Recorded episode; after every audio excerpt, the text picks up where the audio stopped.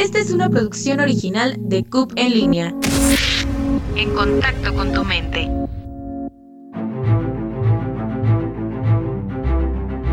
Lo que debería de ser, capítulo 2, VIH-Sida versus COVID-19. Mientras el mundo está sumamente ocupado tratando de acabar con la pandemia de COVID por el virus SARS-CoV-2, otra pandemia, la del VIH, virus de la inmunodeficiencia humana, ha convivido con nosotros desde hace décadas y aún hoy sigue mostrando su trágica cara en forma de casos nuevos, enfermedad crónica y muertes. Dicen que el tiempo cura todo y lo hace a través del olvido.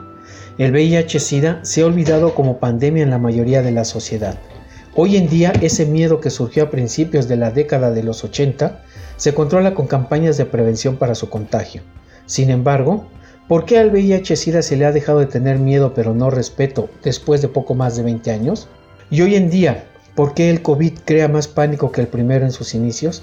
¿Es acaso el COVID una nueva cara del VIH tomando en cuenta que este virus también es oportunista de las deficiencias del sistema inmunitario? Ya desde 1950, los resultados de estudios posteriores de sueros almacenados en bancos de sangre descubrían que en grupos humanos aislados de África Central había casos de personas infectadas con el virus de inmunodeficiencia humana. En 1981 se reconoce por primera vez el síndrome de inmunodeficiencia adquirida, SIDA, sin nombrarlo científicamente. En 1982 investigadores estaban ya tomando datos con respecto a los nombres de personas homosexuales que hubiesen mantenido relaciones sexuales entre sí, a fin de crear un mapa de aquella dolencia, cuya forma de transmisión aún no se comprendía. Gran parte de las personas entrevistadas dicen haber mantenido relaciones con un hombre, Gaten Dugas, un comisario de a bordo de origen franco-canadiense. Más tarde, este hombre pasó a ser conocido como el paciente cero, a partir de quien la dolencia cruzó el Océano Atlántico. Gaetan Dugas es identificado retrospectivamente como el primer enfermo de SIDA en Estados Unidos. Todo miedo a lo desconocido se exorciza en una creencia. Toda amenaza del mundo exterior se ahuyenta en un relato. Todo virus cuenta una historia. La primera víctima de COVID en México murió en un hospital del Instituto Mexicano del Seguro Social en Gómez Palacio, Durango pero no se supo porque la prueba no había regresado positiva de la Ciudad de México. El 18 de marzo de 2020, un hombre de 74 años falleció en el Hospital General de Zona número 46 en la comarca lagunera. La muestra para la prueba de COVID-19 se la tomó a las 10 de la mañana y se envió al laboratorio del Hospital La Raza de IMSS en la Ciudad de México. A las 12 del mediodía murió.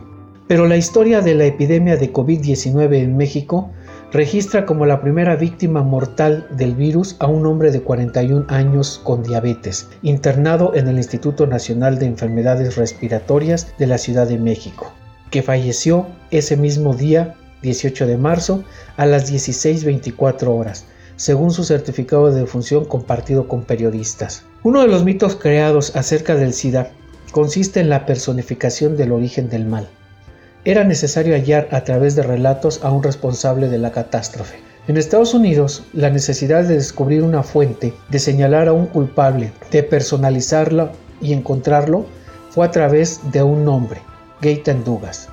Por él se localizó imaginariamente un punto de coagulación del mal. Se le denominó, como dijimos, paciente cero, y este apelativo fue lanzado rápidamente a circulación. Pronto, Reggie Shields lo tomó como personaje de su obra y la banda siguió tocando. Sin embargo, los estudios epidemiológicos demostraron que esta adjudicación era totalmente falsa, puesto que se habían detectado numerosos casos previos al de Dugas. De hecho, se manifestaba ya este virus desde 1950. Pero los mitos no responden a un régimen de verdad, son, por definición, incomprobables.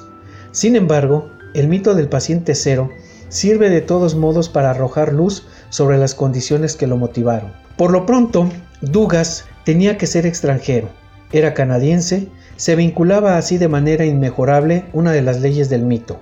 El mal siempre debe venir de afuera. Pero además era doblemente extranjero. Su ocupación de comisario de a bordo le otorgaba el estatus de extranjero profesional.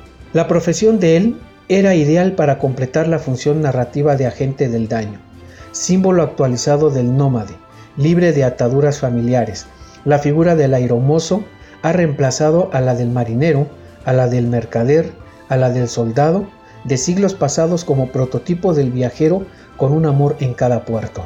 Más aún, el comisario de a bordo ha retomado el lugar del marinero o en el imaginario social acerca de los homosexuales. Es el promiscuo profesional. A una enfermedad de fin de milenio le corresponde un relato acorde con los tiempos y aunque las estructuras míticas sean siempre las mismas, los materiales y las metáforas que las representan se han modernizado. De ahí que este mito de origen del SIDA se relacione estrechamente con uno de los inventos privilegiados de la modernidad, el avión. El avión es uno de los ámbitos que suspenden las coordenadas de espacio y tiempo, un espacio fuera del espacio en un tiempo fuera del tiempo que establece una especie de legalidad propia e instaura una relación imaginaria de levedad con respecto a los cuerpos.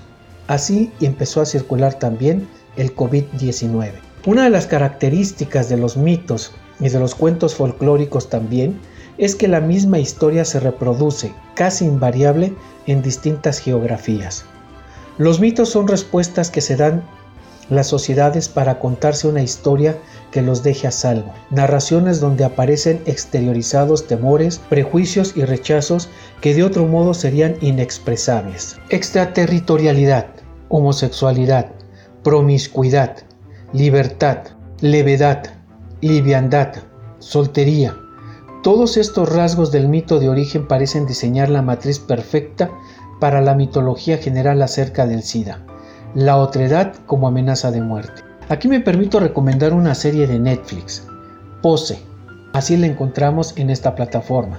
Aparte del ostracismo social que sufren personajes como Blanca, Electra, Damon, Lil Papi y demás personajes de la serie que hace especial hincapié en el drama del SIDA, nos cuenta cómo aún en la década de los 80 no contaba con apenas control médico más allá de la prevención y dejaba atrás un buen número de personas, en su mayoría hombres homosexuales. Pero lo que Falcott y Murphy, ya sea por la habitual corrección política norteamericana o por simple amor a esta subcultura, han sido capaces de hacer en la segunda temporada es que la tragedia pase a un segundo plano y le adelanten por la derecha la comedia, la ternura, la amistad, la sororidad y las espectaculares imágenes de los bailes, los desfiles y la ronca voz de Billy Porter comenzando con su sonoro, la categoría es... Ojalá que la actual pandemia de COVID instaure tarde o temprano estos últimos valores, que no se vea más gente como en dicha serie, escondiéndose por el miedo al rechazo social, que se atienda que no todos somos culpables de los virus que cargamos, pero sí es una responsabilidad individual tratar de no propagarlos. Lo que debería imperar tarde o temprano es que ante cualquier virus, por letal que sea, se vean acciones como las de Pose. A pesar de tener miedo, los personajes con VIH llegan a confiar en la familia, los amigos, la sociedad, por el bien de uno, por el bien de todos. Soy Jorge Loureiro y me pueden encontrar en mis redes, Jorge Loureiro García en Facebook, arroba Low en Twitter y en Instagram como Jorge Loureiro García. Así, todo junto. Muchas gracias por su atención y también no dejen de escucharnos todos los lunes de 10 y media a 11 y media en los medios al descubierto. Muchas gracias y hasta la próxima.